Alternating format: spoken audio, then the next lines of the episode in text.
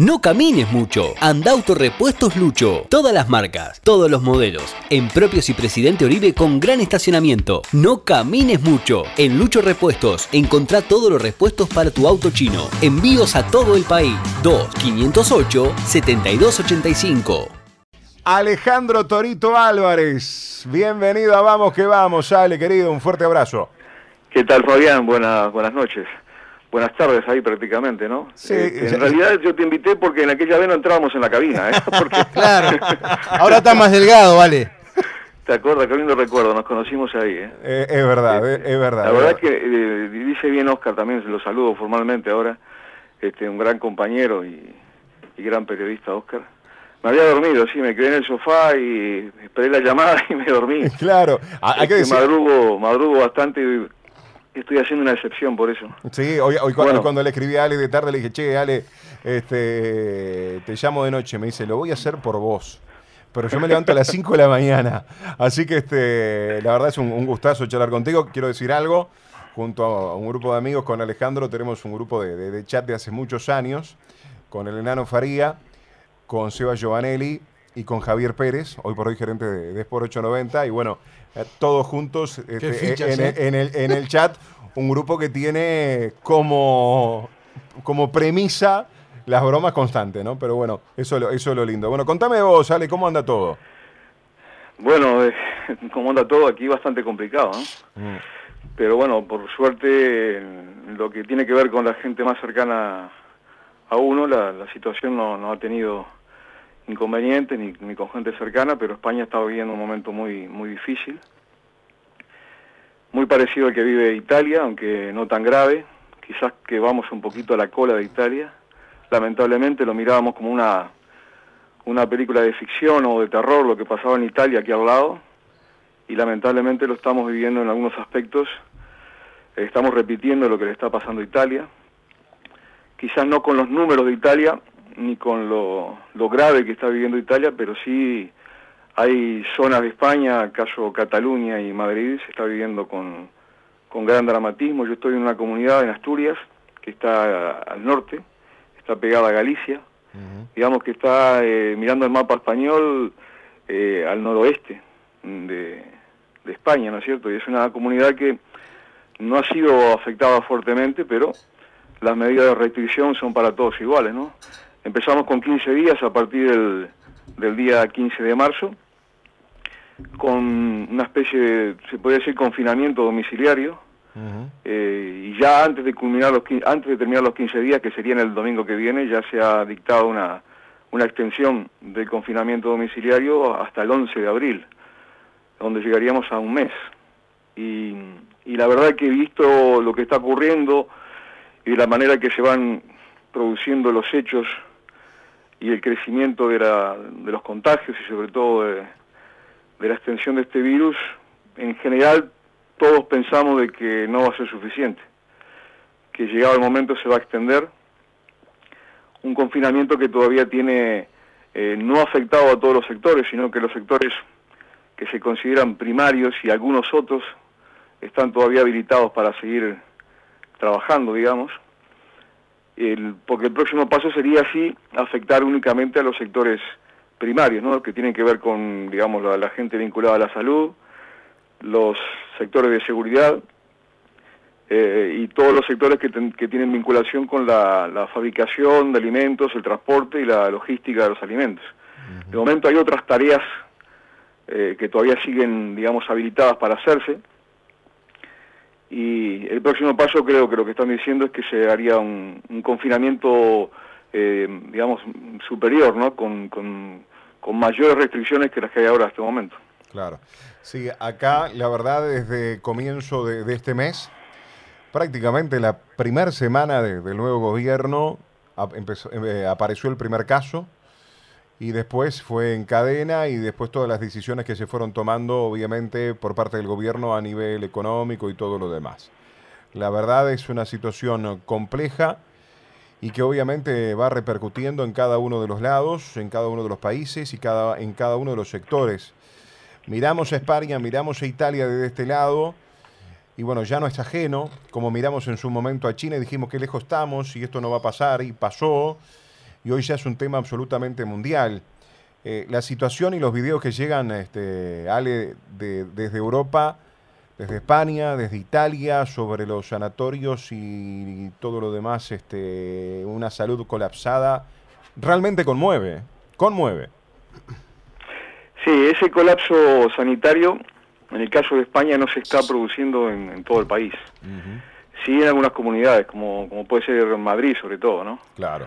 Eh, el tema es que es una, enfermedad que eh, llega un momento en que cuando te, mm, te ataca fuertemente es necesario una atención, digamos, de eh, lo que sería lo nuestro el tratamiento intensivo, ¿no? Aquí le llaman la UCI, o sea, la unidad de cuidados intensivos, y para eso tenés que tener eh, digamos, una equipación, un número de respiradores que serían los que mantienen a la persona con vida, que no tienen hoy no tienen hoy la capacidad en todas las comunidades para soportarlo, ¿no? Hay, se están tomando medidas que son que meten miedo, ¿no? El caso de, de, Madrid hace poquito acaban de, de habilitar un, un pabellón que sería lo que ¿cómo explicarlo? Es una es un sector donde se realizan todas las eh, las ferias de, digamos, de comerciales o industriales este, de Madrid. Es un sector que lo están habilitando para que tenga 5.000 camas. Ya se han habilitado 1.500 camas, donde están, digamos, mandando a las personas que tienen mediana, eh, digamos, un mediano grado de contagio. O sea que son aquellas personas que eh, no están graves todavía, aunque también se están habilitando ahí mm, camas de, de, digamos, de, urgencia máxima, lo que serían las, las, eh, las situaciones más graves, no están todavía ocupados, pero se están habilitando porque no alcanzan los hospitales. Y, lo que pasa es que además se están enfermando muchos médicos, muchos sanitarios, muchas enfermeras. Claro, quedan fuera y eso está generando que, claro, eh, al, haber también un colapso de, de capacidad para atender a las personas, también eh, está aumentando el, número de, personas que están a cargo de un médico o de un sanitario y eso genera, por supuesto, que una atención que no es la, correcta, ¿no? No es lo mismo atender a 10 enfermos que atender a 4. Claro, claro. Y es una cadena que está provocando un, colapso sanitario también. De momento, aunque no queramos reconocerlo, la situación, digamos que, que no, no para, ¿no? Claro, fíjate una cosa, Ale, que acá hay en el hospital eh, militar 49 funcionarios en cuarentena.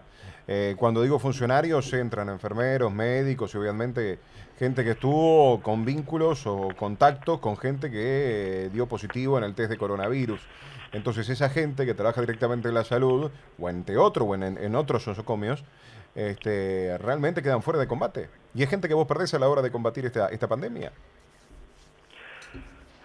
Sí, es, Sí, lo que me estás comentando no, no, no, me sorprende para nada, pero eh, además de esta situación sanitaria, ¿no? lo que está generando también es un, un déficit económico de aquí a, unos años, que se está hablando de, muchísimo impacto. Eh, estaba leyendo hace un rato que mm. España calcula que al 11 de abril van a haber unas pérdidas económicas en España de 48.500 millones de euros.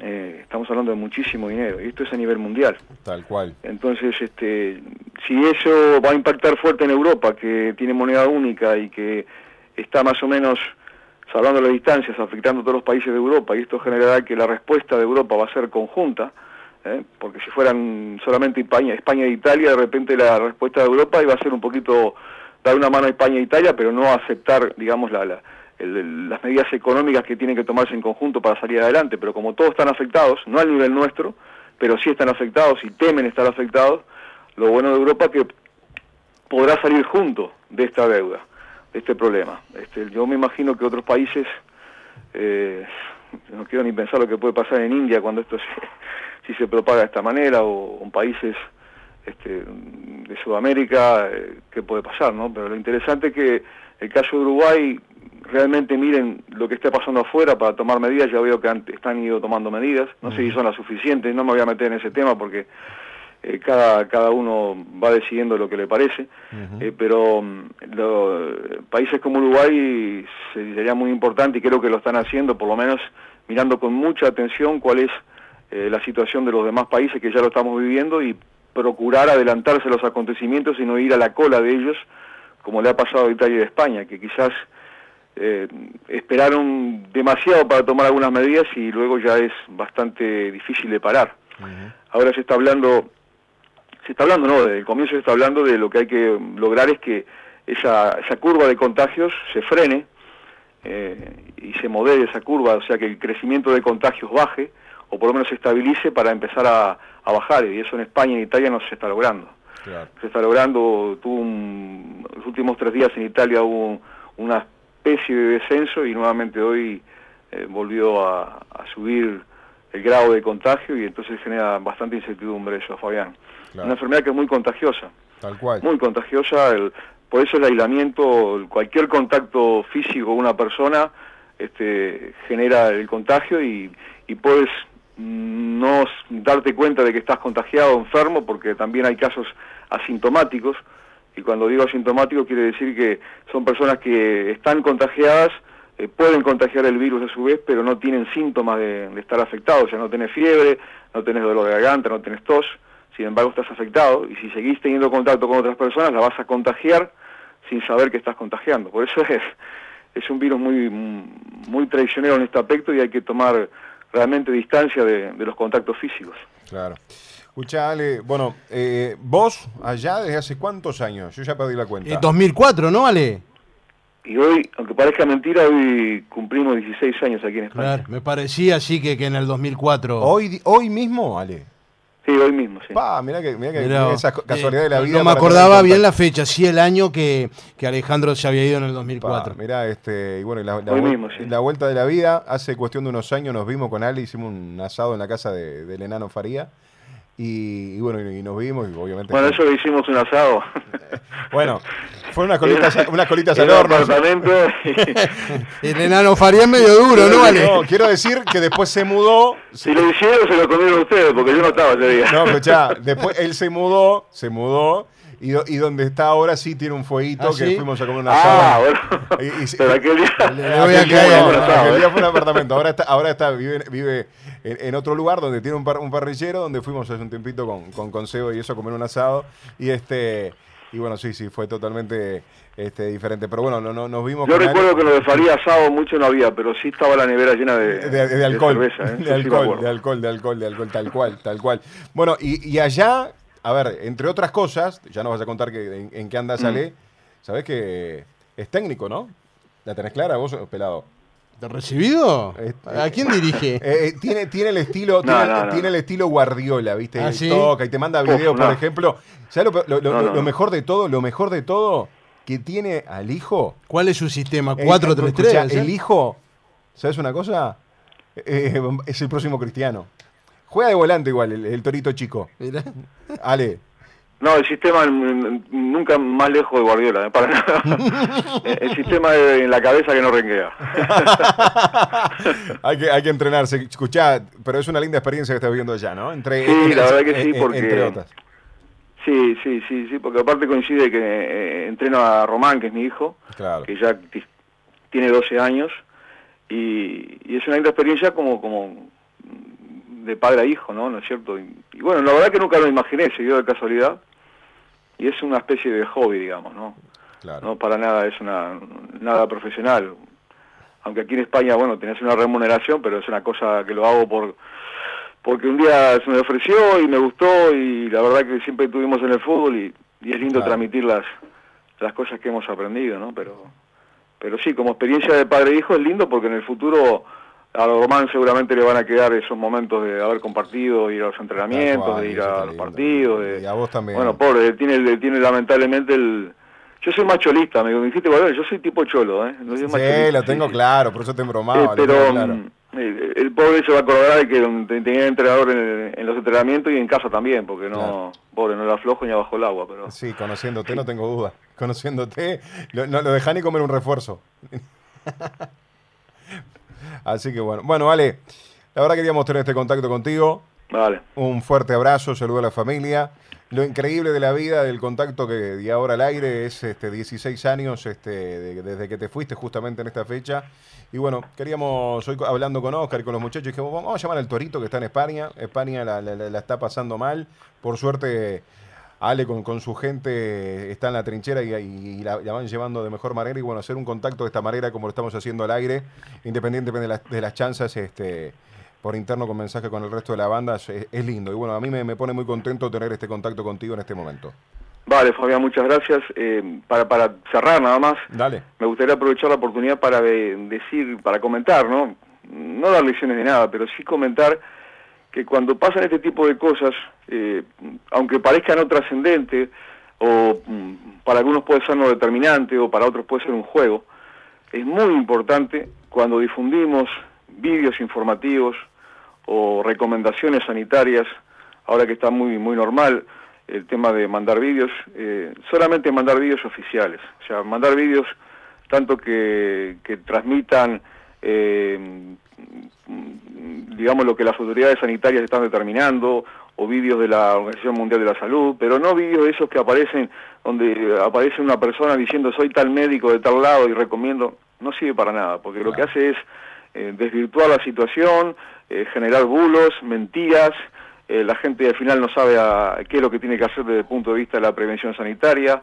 Este, el, el, el, el, vídeo ese del argentino que recomienda hacer para, para matar el virus, llegó a España aquí al, momento al momento que surge ahí, es, una, es un bulo como tantos otros y al final la gente, eh, mucha gente se confunde y empiezan a llegar de vídeos de todos lados. No, hay que mandar vídeos, realmente el comentario mío sería que seamos bastante rigurosos en ese tema y mandar vídeos que realmente sean oficiales y no cosas que nos mandan y no sabemos la procedencia, ni quién los grabó, ni quién es la persona que lo hace. Este, en definitiva, al final, eso no genera ninguna cosa positiva para combatir esto y la gente que, que, tome medidas de, alejamiento de otras personas, que por un tiempo dejemos de abrazarnos, de darnos la mano, eh, de procurar tener medidas higiénicas con sobre todo con lavarse las manos, eh, no rápido con agua, con jabón, durante 20, 30 segundos, todo ese tipo que nos está recomendando, eso hay que hacerlo, hay que hacerlo porque esto no es como cuando vas a un bosque y te, te ataca un lobo y lo ves venir, esto es un, es un enemigo que no lo ves venir y parece que como no lo vemos, no está, pero está. Está y después terminamos pagando la sociedad como está pagando Italia y España. Esperemos que Uruguay no pase por eso. Que ataje antes el, mal y que puedan salir airosos de esta situación, Fabián. Lo, ojalá que así sea, Ale. Fuerte abrazo, saludo a la familia también. Muchas gracias, un abrazo, Oscar. Hasta Un abrazo, Alejandro, que pase bien. Seguimos en nuestras redes sociales, arroba vamos que vamos guion bajo 10 días, a un clic de distancia.